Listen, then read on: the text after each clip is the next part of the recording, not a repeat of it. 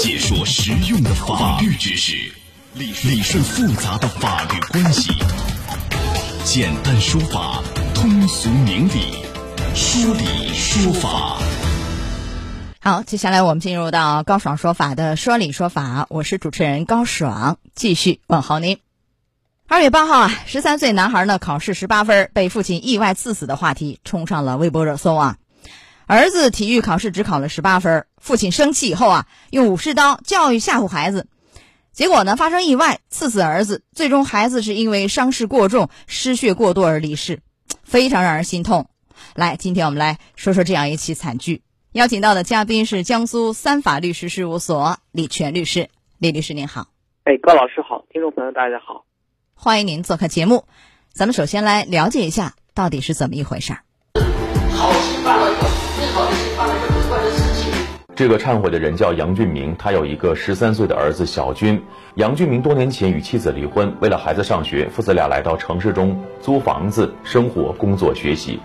但是就在期末考试结束之后，孩子的成绩不理想，连体育也才考了十八分，这让杨俊明怒火中烧，拿出了收藏一米多的、开了刃的武士刀吓唬孩子。他也没想到，这假把意思的朝孩子捂两下，就真的戳进了孩子的后腰处。于是，半夜打幺二零急救，派出所逮捕他。最后，孩子失血过多，抢救无效死亡。法医鉴定，孩子身上有多处陈旧伤痕。哎呀，这个案件大家怎么看？您可以登录到大蓝鲸客户端，找到 Live 互动专区啊，也可以在首页的主播号专区点开以后看见我高爽，点关注就可以发帖留言参与互动了。这个案件很让人心痛啊！那孩子没了，父亲要坐牢，很显然。这个案件，杨某某这父亲涉嫌什么样的犯罪？因为好像主观上没有故意杀人的故意，所以故意杀人罪显然是够不上。是过失致人死亡吗？还是什么样的一个罪名啊？李律师，呃，目前看到的办案单位定的罪名是故意伤害罪。嗯，那为什么是故意伤害而不是过失致人死亡罪呢？这两个好像有很多相似的地方，很多人搞不清。您给解释一下这两个罪名。呃，其实从这个罪名的名称，我们大概也能听出来，一个是怀有伤人的故意，另外一个是在无意之中伤害了别人。那么就本案而言，目前办案单位把被告人的定罪定为故意伤害罪，所以判处了十二年有期徒刑。那么作为我，如果这个案件我是辩护人的话，我可能会认为，这个爸爸的行为可能是构成过失致人死亡罪。我感觉好像也有点过失致人死亡的意思，因为不是故意嘛。哎，我们不理解为什么这个法院定的是一个就是呃故意伤害罪，您能不能再解释一下一个两者区别？一个是故意，一个是过失，是吧？另外，怎么看法院这样一个定罪？对办案单位，我们充分尊重办案单位所做出的判决或者什么，我们予以充分尊重。在这里我们不讨论。就两个罪名本身来说，故意。伤害罪呢，主要是日常生活中经常见到的，比如说挟私报复啊，或者说两个人由争执，呃，到了动手，对吧？我就想着想法，就是要把你打倒，就是要把你打伤，呃，这个是故意伤害罪。那么过失致人死亡最典型的是交通肇事罪。交通肇事罪之中，我们说驾驶员开车把别人可能因为交通事故导致别人死亡或者重伤，他是不是怀着故意呢？不是。嗯，好，这是两者区别。量刑方面有多少区别？你也讲一下。哪一个更重啊？啊，量刑呢显然是故意伤害更加重。如果说故意伤害他人身体造成轻伤的，是三年以下有期徒刑、拘役或管制；造成致人重伤的，要三年以上十年以下有期徒刑。而故意伤害他人身体致人死亡或者其他严重情形的，是要处七年以上有期徒刑、无期徒刑，甚至是死刑。而过失致人死亡呢，相对就轻很多了。一般来说，在三到七年之内量刑，情节特别严重的才会判到七年以上。但是，一般不会判到无期或者是甚至死刑，这是不会的。嗯，我看这次法院是以这个故意伤害罪去定罪处罚，判了十二年。就是有关方面的解读是说，这个父亲啊拿刀，然后捅这儿子，他属于情绪激动下一个故意行为啊。之前这孩子已经身上两次遭受过类似的伤害，而且有这个陈旧伤啊等等，所以就可以判断父亲以前是以这样的方式来教育孩子的，不是第一次了。就是。他可以想到能伤害到孩子，还是采用这样的方式，所以认定是一个故意伤害。您同意这种观点吗？嗯，这个我还是不太同意，因为我认为这个爸爸他的出发点应该是把孩子教育好。这个父亲他即便以前对这个孩子可能会有一些伤害行为，但是他的目的不是伤害。为什么我坚持认为他可能是故意致人死亡呢？很简单，两个人争执或者争吵或者挟私报复，我的目的出发点就是伤害你，甚至杀了你，这个就是故意伤害。那么回到本案来说，这个父亲他的目的难道是伤害自己的孩子或者杀害这个孩子吗？我们说绝对不是，他一定只是为了教育孩子，但是方法措施失当。嗯，所以这个案件一审就是呃，我们不知道是几审啊，法院是判处十二年有期徒刑，没有看到是是几审，他是以故意伤害罪去定罪处罚的。那如果说我们对这样一个有关方面对这样一个罪名觉得有一些异议的话，可以启动一个什么样的程序，还行不行？怎么走这个程序？您给讲一下。如果本案是假定是一审，那么无论是被告人还是辩护人都可以向上级法院提起上诉。二审法院经过审理以后，如果认为一审法院的定罪量刑有些不妥当的话，那么可以在二审对予以改判。那么假定这个案件已经二审，那么终审结束了，这个时候我们可以启动一个审判监督程序，也就是我们俗称再审，来提起再审程序，然后由这个再审法院对原判决做出改改变。一个是再审，还有一个向检方去反映，是不是也可以啊？这条路也可以走得通吗？那么检察院提抗诉呢，一般是一般的情况下是认为对被告人判处的比较轻，或者罪名不妥当。啊，我们假定啊，这是一个不是父子之间，是一个第三人之间的伤害案件。那么受害人这一方是实际上是检方的代表这一方。那么如果认为案件判决适当，呃，可能检察院会提起抗诉。但是就本案而言，因为他是一家嘛，所以实际上是没有人会去提这个抗诉。那么本案之中的途径，要不上诉。要不然就是申请审判监督程序。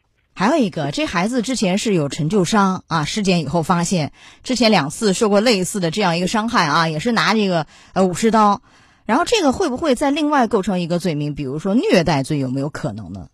会不会刑事方面罪名方面竞合？数字并罚好像不太可能是竞合吧，以更重的那个来惩处，这个可能吗？呃，这个应该呃不是可能，而是事实，因为虐待罪和。过失致人死亡或者是过失伤害罪，那么这两个行为之间呢，叫做呃一种行为触犯两个罪名，那么我们一般是择一重，也就是说两个罪名之中，虐待罪或者说是或者我们认为故意伤害罪或者过失杀人罪哪一个罪名更重，我们去给他定一个罪名，因为他总共是一个行为，他没有两个行为。这叫做一个行为触犯两种罪名，择一重处罚。对，竞合择一重来处罚，好，这是也是可能所谓的吸收掉了嘛，是吧？以更重的那个来惩处啊。但是我们既然讲到这儿，这个虐待罪的量刑似乎没有那个故意伤害罪或过失致人死亡罪重，相对是较轻的。这个是怎么样量刑呢？也提一句吧。讲到这儿了。啊，虐待罪一般呃一般是处以三年以下有期徒刑或管制或拘役，那么一般不会判更重，那么三年以上判的很少。一般不会判实刑，那么判实刑就是相对是比较重的了。呃，这个案件如果这个孩子的妈妈或孩子其他的一些亲属出了一个谅解书，因为毕竟是亲人之间父子非常亲的关系，对不对？那这个案件的父亲杨某某有可能会减轻或从轻处罚吗？在量刑方面，因为十二年按照这个呃所谓的故意伤害罪，似乎是在十年以上有期，没有达到无期或死刑，所以您怎么来看这一点？呃，我们不能去揣测办案单位的考虑和想法啊，但是我想，政法机关更多的可能是从维护社会公平正义，是从维护每一个未成年人的合法利益的角度出发。呃，孩子的母亲如果说能够了解到孩子的父亲的出发点、教育的目的和手段，那么如果出具了谅解书，这只能是可以从轻或减轻，但不是必须，是可以酌定的啊。来，呃，这是这一块，我们讲一讲是什么呢？嗯，民事方面的赔偿怎么赔？这孩子的这个民事方面这块是赔给谁？赔给孩子的妈妈啊，他的前妻，还是赔给什么样的一个亲属？就这个怎么赔？赔的主体是谁啊？嗯，这个案件呢就比较尴尬了，因为应该是孩子的父母是离婚了，这个父亲呢是孩子的监护人。那么如果提出赔偿，实际上赔偿义务人还是父亲自己，所以这就比较尴尬了。呃，义务人是他，获得赔偿的人是谁？赔偿的义务主体是他，那获得赔偿的人是谁？还是他自己。因为他是孩子的监护人啊，啊，这个他既然涉及到刑事问题，不可以自己再赔自己了吧？这不可以了吧？是不是？对对，这个问题，所以我就说比较尴尬。因为如果说他是一个未离婚的家庭，那么孩子会有两个监护人，父亲和母亲，对吧？那么这样的话，赔偿义务人是父亲，而受赔偿的人是孩子的法定监护人之一，可以是母亲来接受这个赔偿，对吧？但就本案而言的话，呃，离婚了以后，那么这种情况下呢，只能启动另外一个程序，孩子的母亲启动变更抚养权的这个诉讼，呃，法院判决将母亲变更为抚养人以后，然后由母亲。获得这赔偿赔偿，好的，这里面不包括精神损害抚慰金了，是不是？刑事案件就没有了，对吧？只有直接的损失啊。来，再谈一谈还有什么呢？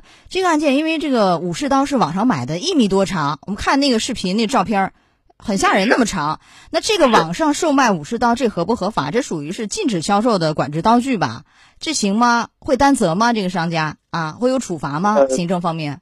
这个呢，实际上是有争议的。这公安部出具了一个《管制刀具管理办法》。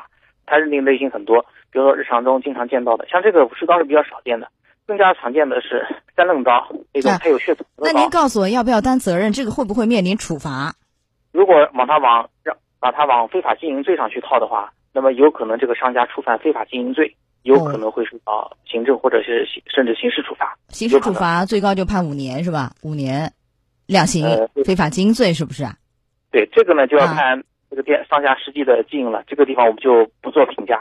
但是，呃，这个问题呢相对比较宽泛，因为这个武士刀不知道是作为工艺品还是作为什么来销售。因为在某种情况下，我们在一些呃在一些景区啊，在一些特殊的，比如说藏区啊，那么有些道具它是作为当地的工艺品进行销售的，它并不违法。所以这个问题呢。呃，要结合具体案件情况，具体分析，具体判断。好的，时间关系，我们就只能谈到这儿。最后说一句，但愿这样一个悲剧能给我们所有的家长敲响警钟：教育孩子要用对方法，成绩不是一切。好，那接下来呢，我们就先和您说到这儿。来，李律师，再见。高爽说法节目收听时间：首播 FM 九十三点七，江苏新闻广播，十五点十分到十六点。复播 AM 七零二江苏新闻综合广播二十二点三十到二十三点，想咨询法律问题和主持人高爽互动，请下载大蓝鲸 APP 到高爽的朋友圈，节目微信公众号高爽说法，网络收听方式江苏广播网三 W 点 VOJS 点 CN。智能手机下载大蓝鲸 APP 或蜻蜓、喜马拉雅等，搜索“高爽说法”，可随时收听。